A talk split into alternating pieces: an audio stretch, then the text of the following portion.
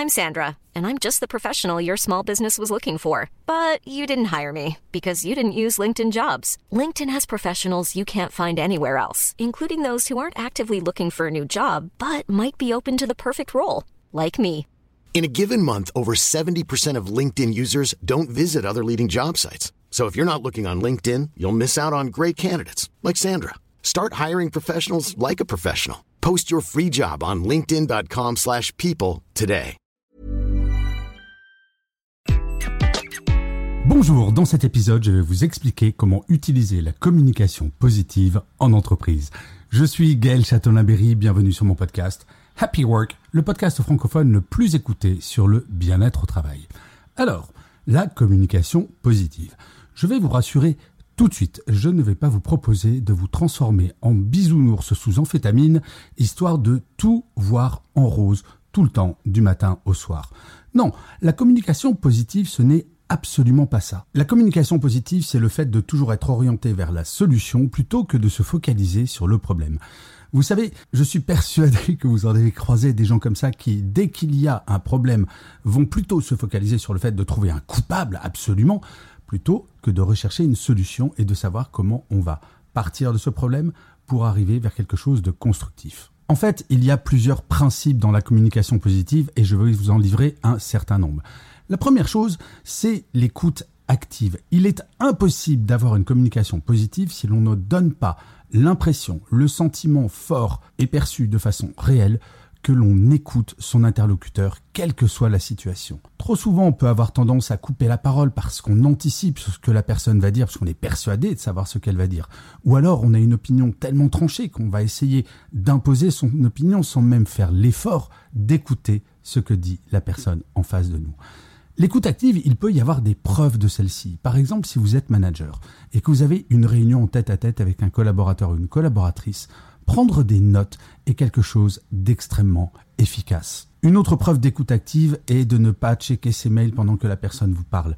Non, notre cerveau ne peut pas faire deux choses conscientes en même temps, contrairement à ce que l'on peut penser. L'écoute active, c'est regarder droit dans les yeux son interlocuteur ou son interlocutrice et se taire quand cette personne parle. Mais au-delà de cette écoute active, il est fondamental de ne pas donner le sentiment que l'on se pense supérieur à la personne. Et ceci est encore plus important quand on est manager. Oui, il peut arriver à un manager de ne pas avoir raison. Oui, ça peut être quelqu'un qui est en dessous de nous hiérarchiquement, qui a raison ou qui a une bonne idée. Une conversation positive, c'est quelque chose qui se déroule entre deux personnes qui parlent d'égal à égal. Ça, c'est fondamental.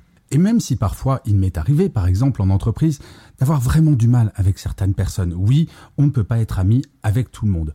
Pour autant, il faut essayer de travailler son empathie, de comprendre pourquoi la personne se comporte comme ceci, de ne pas avoir de préjugés et surtout de ne pas penser que sa propre opinion est meilleure que celle de tout le monde et surtout de cette personne que l'on n'aime pas vraiment. Un point qui est absolument central dans la communication positive, c'est de changer son vocabulaire. Vous savez, on peut avoir tendance de temps en temps à dire hum, c'est pas moche plutôt que de dire c'est beau ou de dire ah c'est pas mal plutôt que de dire c'est bien ou encore au restaurant ah ouais c'est vraiment pas mauvais plutôt que de dire c'est bon. Il ne faut pas avoir peur du positif. Parfois, il suffit de dire c'est bien sans aucun autre mot derrière car je vais vous proposer un exercice qui n'est pas aussi simple qu'il y paraît. Essayez pendant une journée de supprimer ce petit mot de quatre lettres, mais. Je suis persuadé que ça vous arrive de temps en temps de dire à quelqu'un C'est bien, mais tu aurais pu faire différemment sur tel point. C'est bon, mais ça manque peut-être un petit peu de sel. Vous voyez ce genre de choses. Et supprimer le mais, cela permet d'envoyer des choses qui sont extrêmement positives. Je donne toujours cet exemple d'un enfant qui serait pas très très bon en maths et qui aurait 7 de moyenne.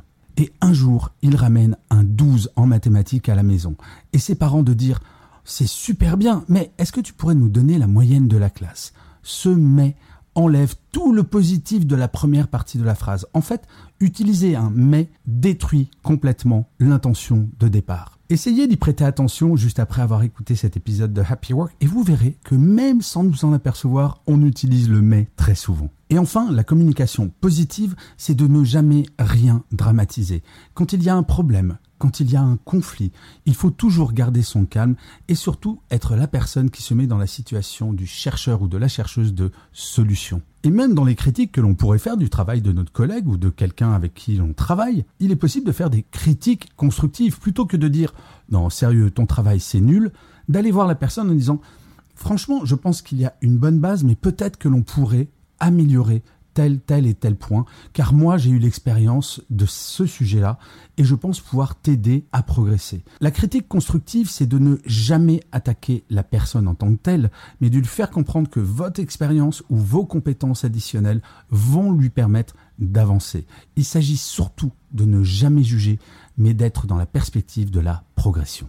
En fait, la communication positive, c'est l'une des bases de la bienveillance en entreprise. Il faut bien avoir conscience, comme je le dis très souvent, qu'on ne sauve pas de vie au quotidien, mis à part quelques métiers très rares tout de même, et qu'être positif, c'est de toujours garder cela en tête et de se dire qu'en communiquant de façon positive, quelle que soit la situation, cela va permettre un vivre ensemble de très très grande qualité. Bref, essayez, vous verrez, même pour vous, cela sera positif. Car comme je le dis souvent, quand on est souriant, les gens ont tendance à être souriants avec vous-même. Eh bien, si vous avez une communication positive, vous allez voir, les gens vont changer leur mode de communication avec vous et seront également positifs et positives. Je vous remercie mille fois d'avoir écouté cet épisode de Happy Work ou de l'avoir regardé si vous êtes sur YouTube. N'hésitez surtout pas à vous abonner sur votre plateforme préférée. Cela prend deux secondes et cela permettra à Happy Work de durer encore très longtemps. Et par ailleurs, de vous à moi, cela me fait très plaisir. Je vous dis rendez-vous à demain et d'ici là, plus que jamais, prenez soin de vous. Salut les amis.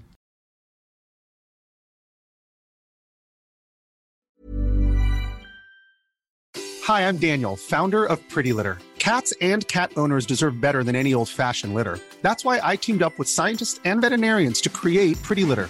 Its innovative crystal formula has superior odor control and weighs up to 80% less than clay litter. Pretty Litter even monitors health by changing colors to help detect early signs of potential illness. It's the world's smartest kitty litter. Go to prettylitter.com and use code ACAST for 20% off your first order and a free cat toy. Terms and conditions apply. See site for details.